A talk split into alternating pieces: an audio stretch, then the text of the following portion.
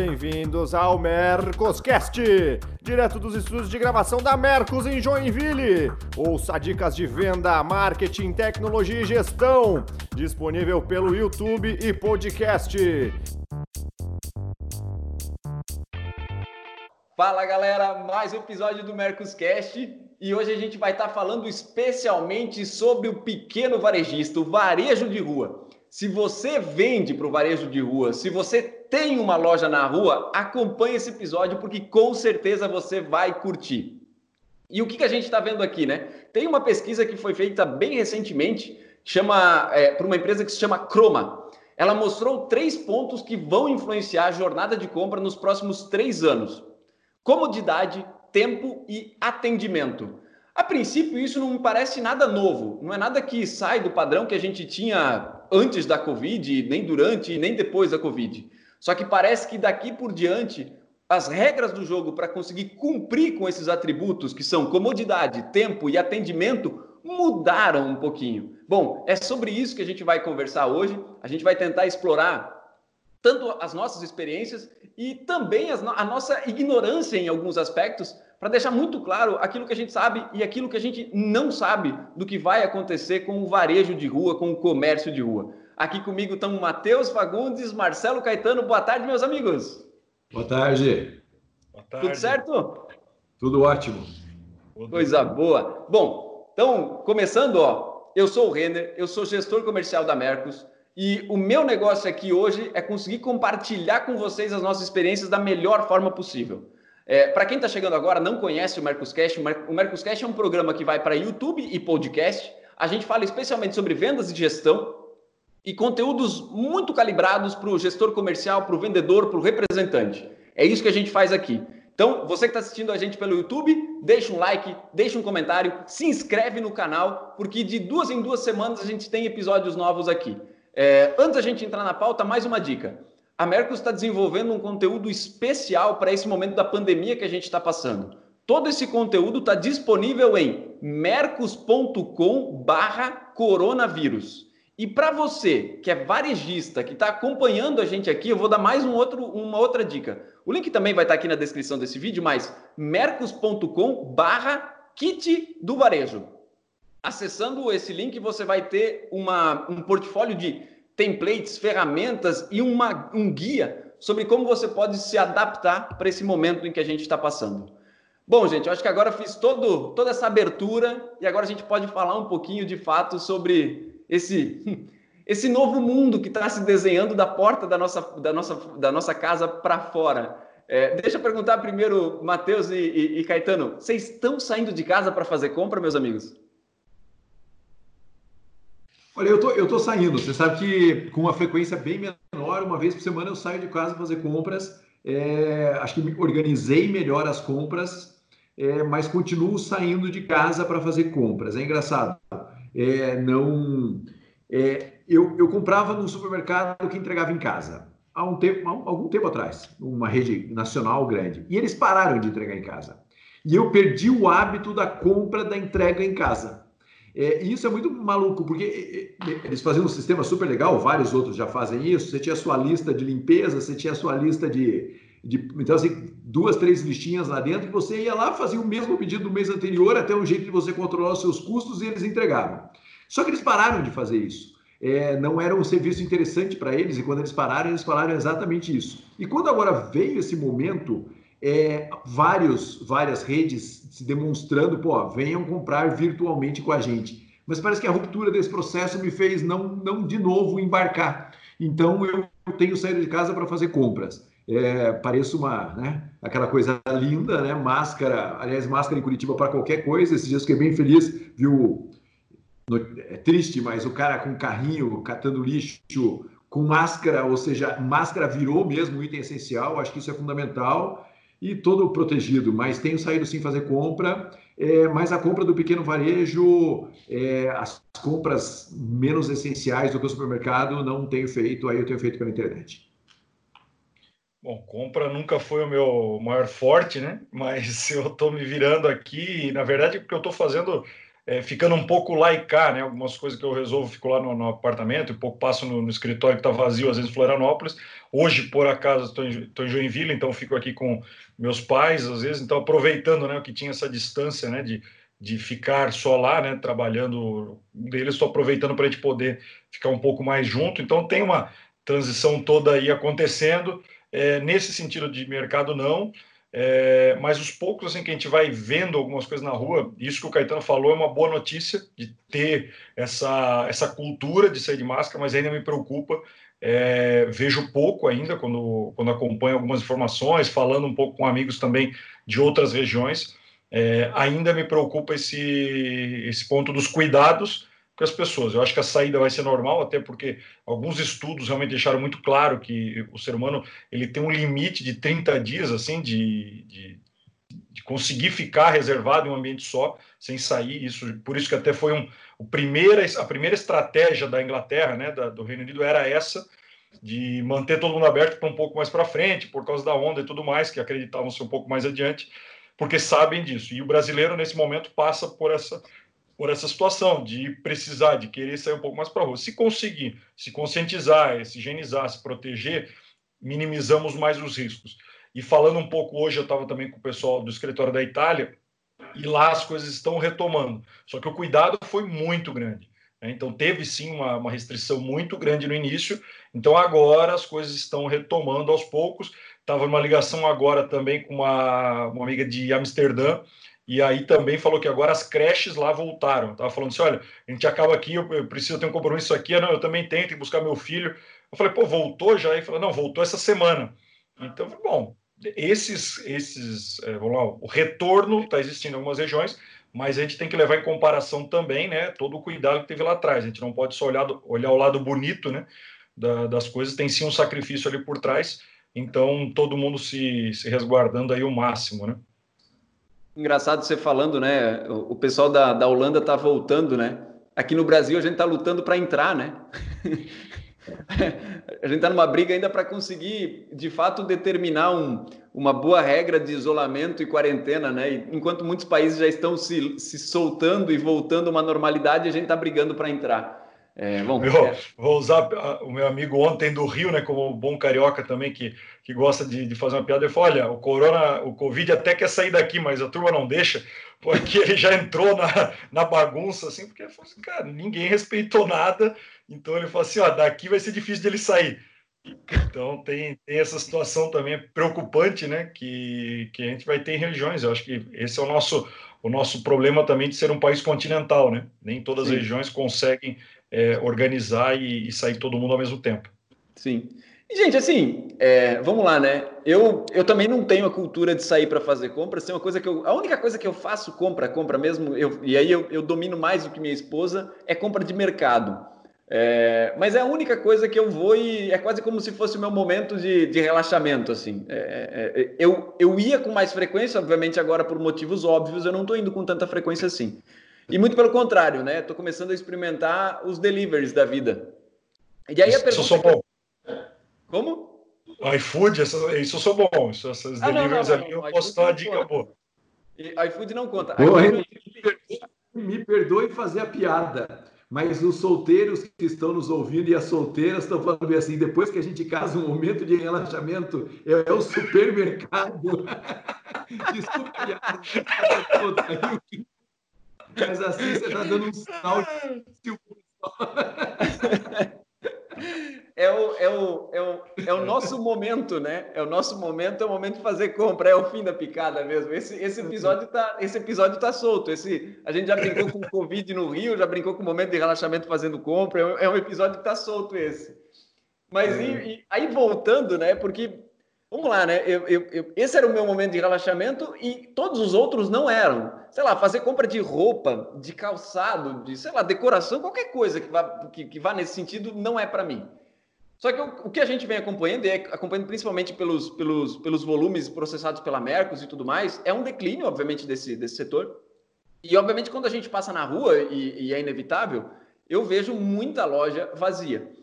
Eu vou fazer uma pergunta que é muito capciosa, ela é muito, é, é muito dura, mas eu tenho certeza que a nossa audiência está se perguntando, cara, comércio de rua deu o que tinha que dar, daqui por diante só vai sair as grandes redes e grandes redes que tem todo um omnichannel, compra na internet, entrega na loja, enfim. Cara, comércio de bairro.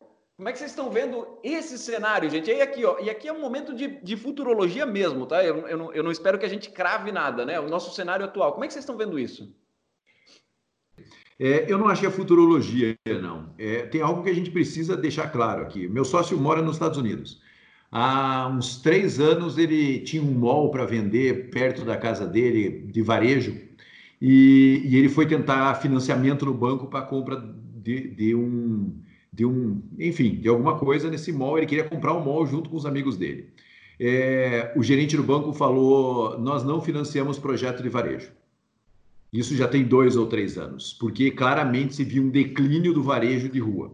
Aí a pergunta é: mas o que vocês financiam? A gente financia serviço. Se você pegar o varejo de rua, o ponto de rua, e transformar num ponto de serviço, isso a gente viabiliza. Mas varejo do jeito tradicional compra e vende, a gente não viabiliza, a gente não está trabalhando com isso mais, até porque nos Estados Unidos shoppings fecharam, teve uma mudança do comportamento muito, muito grande, a internet com, com venda agredindo demais esse tipo de mercado. Então veja que há dois ou três anos, eu não lembro exatamente quando, o banco já não emprestava mais dinheiro para você comprar um mall focado em varejo, mas sim em serviço. Então isso para mim dá um, um direcionamento muito grande de que se o varejo de rua não se transformar num prestador de serviço de alguma maneira, ele realmente pode estar com os dias contados, né? É, eu vejo que essa, essa mudança de comportamento do varejo de rua, ela tem que ser bem interpretada nesse momento. E eu vejo que o varejo de rua não estava, de verdade, nem pensando nisso. Ele era uma portinha aberta e é isso daí. Ele mal fazia delivery. Se você pegar quantos varejos pequenos faziam delivery em volta da gente, era muito pouco. E se faziam delivery, faziam delivery de um tipo desastroso. Ah, eu te entrego amanhã. Pô, cara, você está duas quadras da minha casa. Então, assim, essa mudança de comportamento do varejo para ser um prestador de serviço que também é varejo, é diferente de ser um varejo que eventualmente presta um serviço, que era o que estava acontecendo, eu vejo uma mudança inevitável que já está acontecendo em várias partes do mundo. Outro ponto que eu vejo muito importante do varejo é o artesanal, né? Você vai para você vai para a Europa, por exemplo, o varejo de rua, fora as grandes redes que estão na rua, eles são artesanais. É a padaria artesanal, é a frutaria artesanal, é a gelateria, a sorveteria artesanal. É tudo muito mais muito mais feito em casa. E que também é uma característica muito grande do varejo de rua tradicional é, artesanal e familiar, que é uma outra coisa que a gente perdeu no Brasil. O varejo de rua no Brasil tentou competir com o Walmart. O varejo de rua do Brasil tentou competir com, as, com o shopping, que fica aberto das 8 da manhã, das 10 da manhã às 11 da noite. E o varejo é outra coisa. Você vai para fora do Brasil, eventualmente o varejo fecha na hora do almoço. Porque você não tem funcionário para fazer a reposição. É, para fazer a reposição, não, porque é o marido e o filho, a esposa e o filho, é a família que subsiste daquele varejo, mas que presta um serviço de qualidade. Só que eles entenderam a dimensão do varejo que eles atuam. Então eu vejo que essa é a grande movimentação do varejo e são produtos geralmente de valor agregado, bacana, é, é a procura sempre por agregar valor, né? É, e então acho que essa mudança do varejo ela vai acontecer no Brasil. Por outro lado, eu vi uma mudança, por exemplo, acontecer na Argentina. Meus pais moraram um, um bom tempo na Argentina, que quando teve uma onda de crise fortíssima na Argentina, eles começaram a montar os quioscos, né? Que era uma loja de conveniência de 3 por 3 onde o cara na frente da casa dele colocava tudo lá para vender e sobrevivia desse processo, desse quiosco, fechava na hora do almoço, abria 4 horas da tarde, ficava funcionando de noite. Então, assim, eu vejo esse varejo de rua ou indo para um lado legal, mais artesanal, mais prestador de serviço, ou indo para um lado muito varejo, é, aquele varejinho não tão um pouco mais pejorativo nessa visão do varejo. Então, acho que esse é o grande ponto. É, é como ele transformar num prestador de serviço ou ele vai se tornar realmente uma, um pequeno micro mercadinho ali, uma micro loja de conveniência. Então, eu vejo que o varejo é uma, um momento de decisão. avançou muito agora em prestação de serviço, né? É, eu brinco que perto da minha casa aqui tem uma feira que a gente vai todos os sábados. Eles não têm um delivery da feira.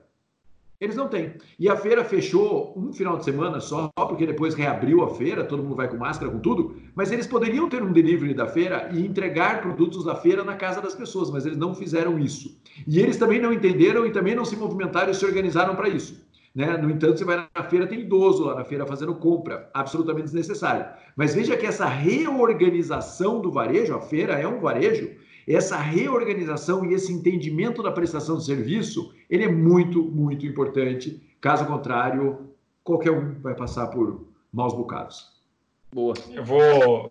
Eu é difícil até complementar muito, mas essa experiência, né, também, alguns anos, né, com essa parte de internacionalização, tive, montei empresa nos Estados Unidos também, tinha distribuição, e aí a gente pega grandes varejistas lá atrás que foram é, encerrando muito das suas lojas, né?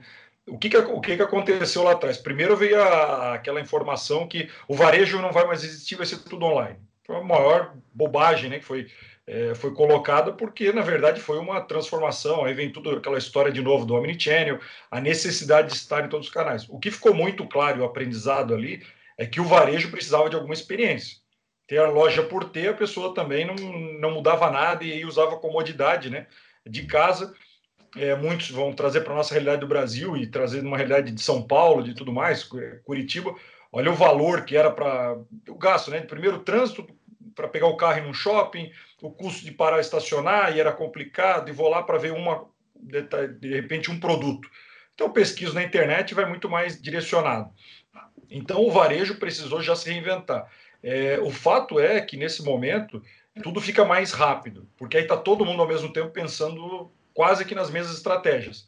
Então, o fato de, ah, antes, ah, vou criar uma experiência, hoje o Caetano falou, qual é o, o diferencial, qual é o valor agregado, a minha proposta de valor como varejo? O que que tem de diferente para vir na minha loja e não comprar online? Né? A não ser, vamos lá, é, foi dia das mães agora, minha mãe, né, que ela costuma né, escolher muito o que ela quer, né?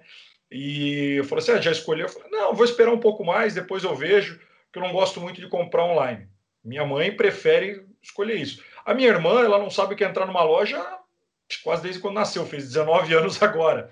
Então, são, são mercados, são clientes diferentes. Então, qual é a proposta de valor que eu tenho para ou só vou atender esse nicho, ou eu consigo, no meu varejo, pensar num, num leque maior, tendo as opções para cada um deles. É, com produtos, às vezes, diferenciados, com linhas, com algumas marcas podem ser mais parceiras. Quer dizer, com serviço, a gente cansa de falar, né? Como é que a gente presta mais serviço, porque o produto em si quase todo mundo tem, né?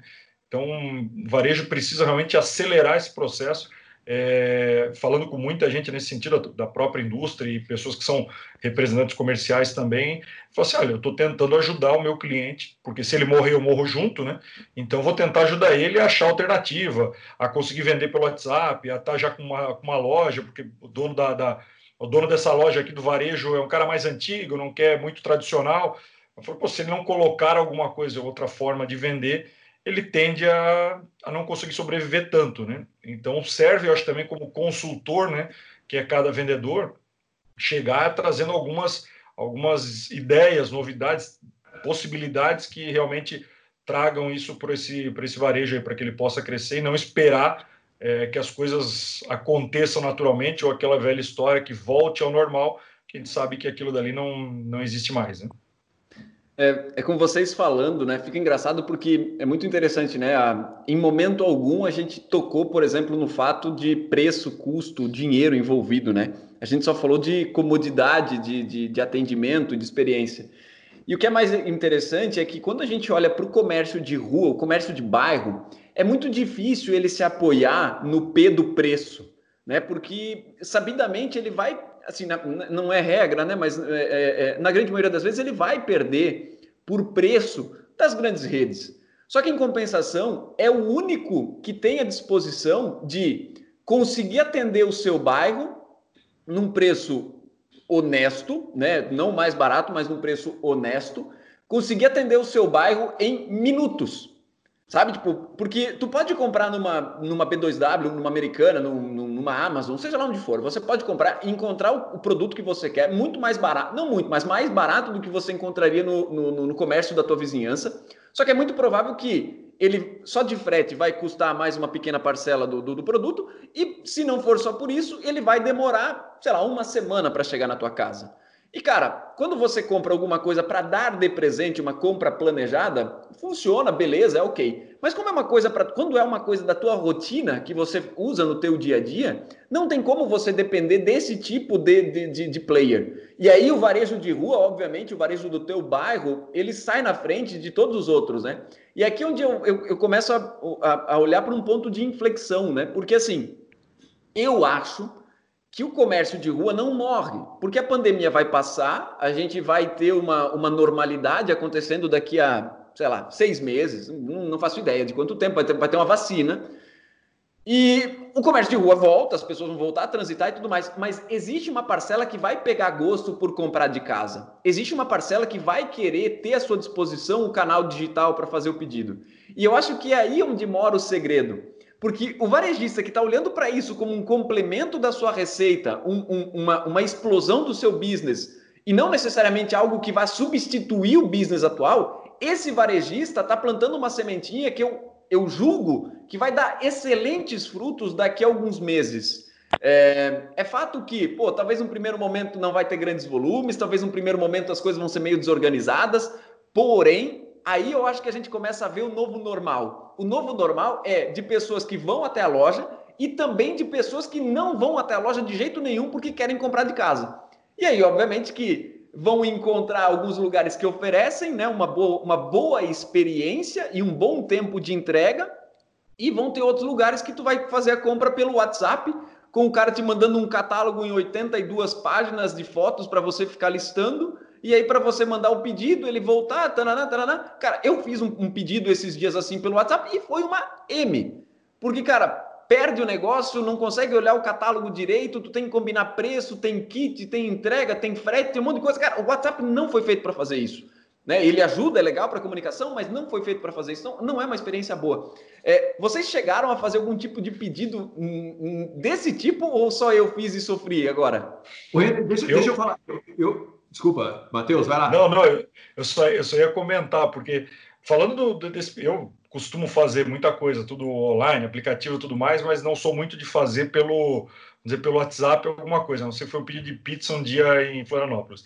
Mas, o, mas a questão assim, é, do pequeno varejo eu fui relembrando agora. Quando eu estava em Joinville, eu tinha lojas, tinha pessoas que tinham assim, bons vendedores. Então vamos pegar assim, pequeno varejo que ele tem no sua, na sua base lá, os vendedores conhecendo seus principais clientes, e eles normalmente, já sabendo o gosto desses clientes, eles mandavam as roupas para provar em casa. Eu uso de novo o meu exemplo, sempre comprei mais do que eu precisava, porque eu estava ali, estava em casa, mais tranquilo, provava, né? Tudo mais, acabava comprando mais, e aí pelo serviço, porque fica naquela questão do subconsciente do serviço que ele prestou antes de eu pedir. Então, putz, o cara mandou até aqui, serviço pô, vou comprar uma camisa, né? Aí tu acaba gastando mais. É, meu pai é uma pessoa que não vai em loja, não gosta de ir, então ele prefere que ou a minha mãe compra, conhecendo o gosto dele, ou normalmente ela consiga trazer para provar, escolher alguma coisa em casa e depois devolver. Quer dizer, é, uma, é, é algo que não é novo, está longe de ser, mas assim, para o pequeno varejo de moda, algumas coisas assim, será que não consegue nessa linha estar tá mais próximo do cliente, né, prestar um serviço dessa, dessa forma, antes mesmo de ele escolher, porque aí ele está com a cabeça realmente num momento mais difícil. A partir do momento que chega para ele, né, eu posso colocar isso em compromisso, pode criar de novo esse, esse relacionamento, a pessoa acaba consumindo mesmo sem estar sem tá procurando. Né? Claro. É. Você sabe que hoje eu passei, passei uma, uma situação, estou impactado pelo varejo. Hoje, aqui perto de casa, tem uma, um, um hortifruti. Né? É, e eu fui lá e o hortifruti estava fechado. Fechou. Não, não existe mais. No lugar do, do hortifruti nasceu um açougue. Era o açougue junto com o hortifruti e agora acabou o hortifruti. Eram duas empresas diferentes, né? E, e, é engraçado, porque assim, veja, eu não ia, não, não era eu quem fazia, a Bianca que fazia essas compras do hortifruti, toda semana no hortifruti. E eles não tinham achado um jeito de toda semana me mandar uma caixa de, de frutas e verduras. Aí eu cheguei hoje, assim, antes dessa gravação, eu fui lá, eu olhei e falei, pô, fechou. Né? Que ruim que fechou. Falei para a Bianca quando eu voltei para casa, falei, pô, fechou. Ela, nossa, o que aconteceu? E aí, vocês falando, a gente conversando aqui, veja, eles eram a horta da minha casa. Eles eram a horta de pelo menos 500 casas que estão em volta deles. Eles têm um, um público classe AB, classe média, aqui, bem legal, eles poderiam ser a horta da casa de cada um, mas eles preferiram ser um hortifruti. Eles preferiram ser uma porta aberta cheia de frutas, verduras e legumes. Aí que eles erraram. Então, veja, eles, eu não estou falando que é fácil, gente está passando um momento terrível. Né? Sempre em nossas colocações, lembre disso, estamos passando um momento muito difícil. Mas veja que ele não foi. Ele poderia, aqui na rua da minha casa, que tem 10 casas, ele poderia ser efetivamente a entrega de uma ou duas vezes por semana. Mas não, ele queria ser o ponto de venda no qual as pessoas pegam seus carros e vão comprar. Por quê? Por que, que a gente demora tanto para entender a nossa real função como negócio? Então, eu passei isso hoje e é exatamente disso que a gente está falando aqui.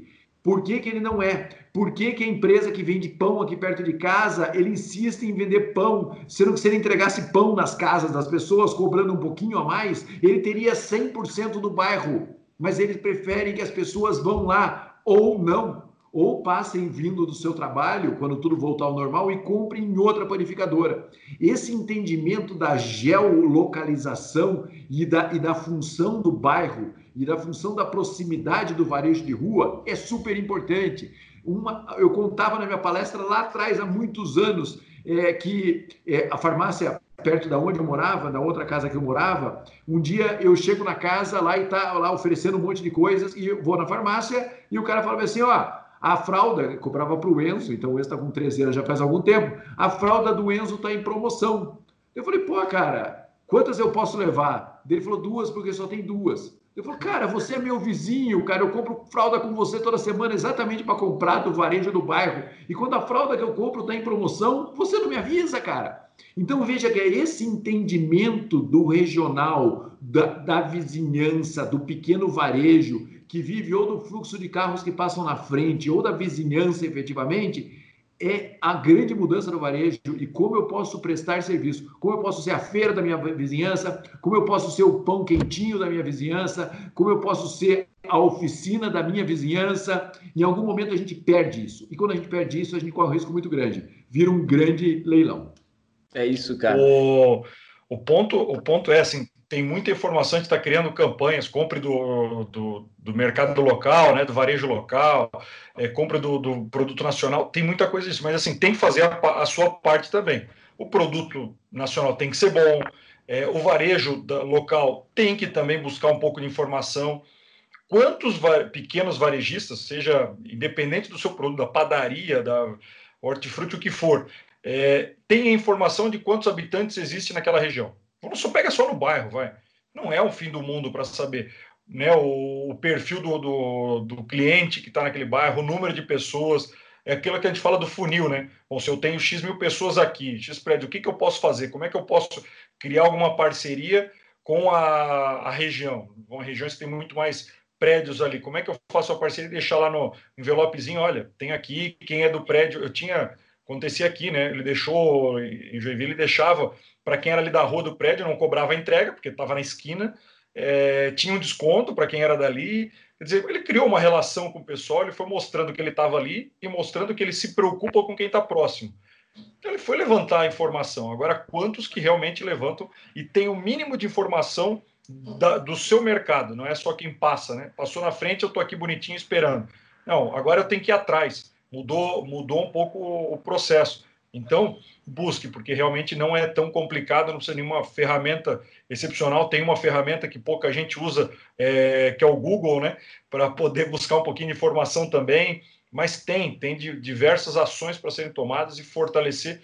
Primeiro, começa ali pelo seu bairro. Faça que todo mundo da sua rua compre, depois faça que todo mundo do seu bairro e depois pense em expandir. Mas é o primeiro passo, né? Não vão, não vão ficar esperando as coisas acontecerem. Sim. E é engraçado que assim, esse era um episódio para a gente falar para o varejista, especialmente com o varejista.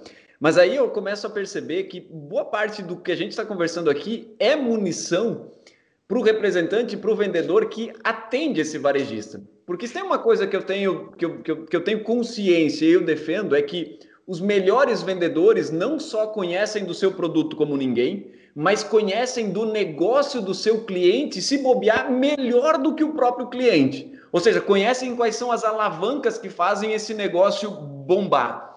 E o que a gente está falando aqui hoje serve, obviamente, para o varejista que começa a olhar para isso. Os, os, insights eu acho que são muito valiosos, mas serve também para o representante é, olhar e dizer: caramba, eu também preciso aprender esse novo vocabulário do varejo e tentar entender como eu posso ajudar a esse varejista se reinventar e aproveitar esse momento em que a gente está passando.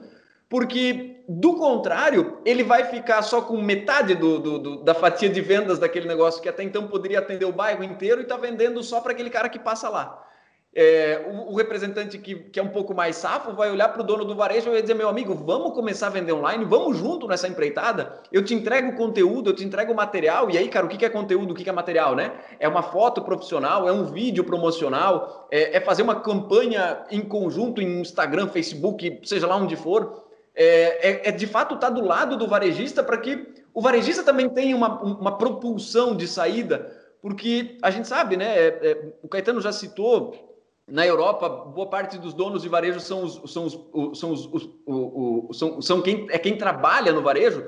Aqui no Brasil também não é muito diferente. O grande problema é que aqui a gente não dá o nosso toque, não dá o toque familiar, né? É, é, mas o dono do varejo normalmente é o cara que está ali no balcão também. É o cara que compra, é o cara que vende, é o cara que limpa, é o cara que tira o pó, é o cara que paga as contas, enfim.